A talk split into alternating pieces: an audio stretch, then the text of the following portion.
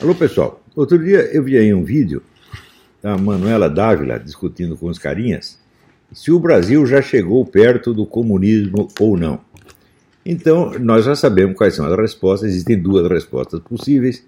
Os caras que gostam do comunismo dizem não, porque daí tranquiliza todo mundo, eles podem continuar trabalhando pelo comunismo sem dar na vista. E os que não gostam dizem não, o comunismo está aí na porta, porque eles querem né, chamar o público para lutar contra o comunismo. Então, conforme as preferências de cada qual, já vem as duas respostas prontas. Então a pergunta é manifestamente imbecil. Em segundo lugar, você não pode esquecer que comunismo é o nome do estágio final do socialismo. Então você pode perguntar assim, se a União Soviética chegou perto do comunismo e você pode responder sim e não. Sim, se você chama de comunismo um movimento inteiro que vai passar pelo socialismo e levar ao comunismo, e não, se você chamar de comunismo só a fase final. Acontece que essa fase final, em 1923, o Ludwig von Mises, no livro Socialismo, já explicou que ela é impossível, por um motivo muito simples. Se não existe mercado, as coisas não têm preço. Se não tem preço, não é possível fazer o cálculo de preço. Se não é possível fazer o cálculo de preço, não existe economia planejada, portanto, não existe socialismo nem comunismo nenhum. A demonstração é claríssima e absolutamente irrefutável. De todos os comunistas, só um tentou responder mais ou menos Eduardo Cardelli, que era ministro da Economia da Iugoslávia, mas se fudeu todo. Então, o argumento é irrefutável. Isso quer dizer, economia comunista nunca vai existir, nunca.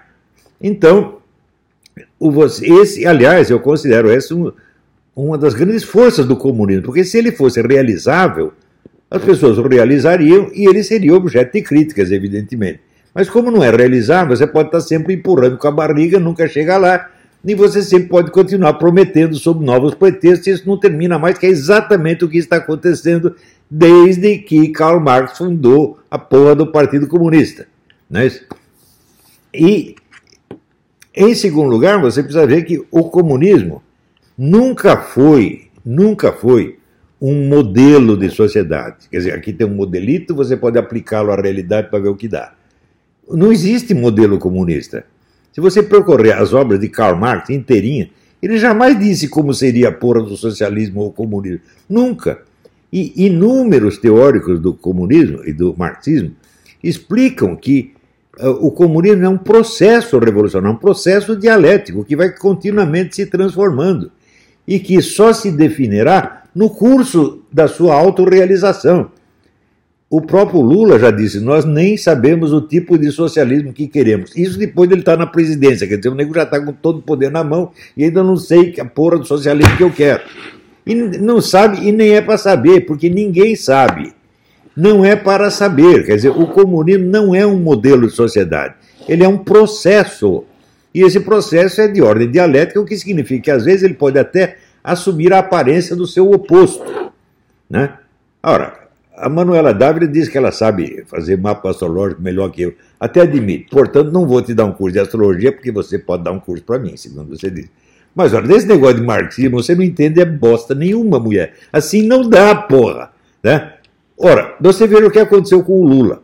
No período Lula, o capitalismo brasileiro cresceu, os capitalistas estavam tudo contentes, os banqueiros se enchendo de dinheiro.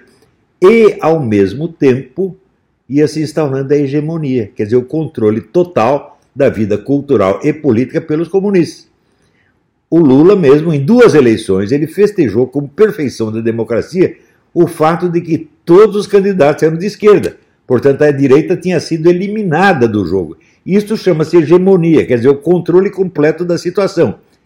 Veja, o progresso do capitalismo veio junto com a conquista da hegemonia. O que, que, é isso aí? É a dialética, o jogo econômico é um, o jogo econômico é outro, eles se articulam de maneiras muito diferentes. É por isso que na mesma semana o Lula foi homenageado no Fórum Econômico de Davos por sua adesão ao capitalismo e no Fórum Social Mundial pela sua fidelidade ao comunismo.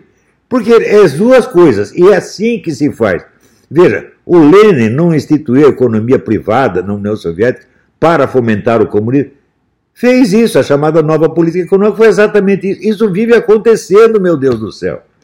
Então, essa pergunta aí é de gente que só liga para as palavras e não tem noção, vamos dizer, da complexidade do jogo histórico real.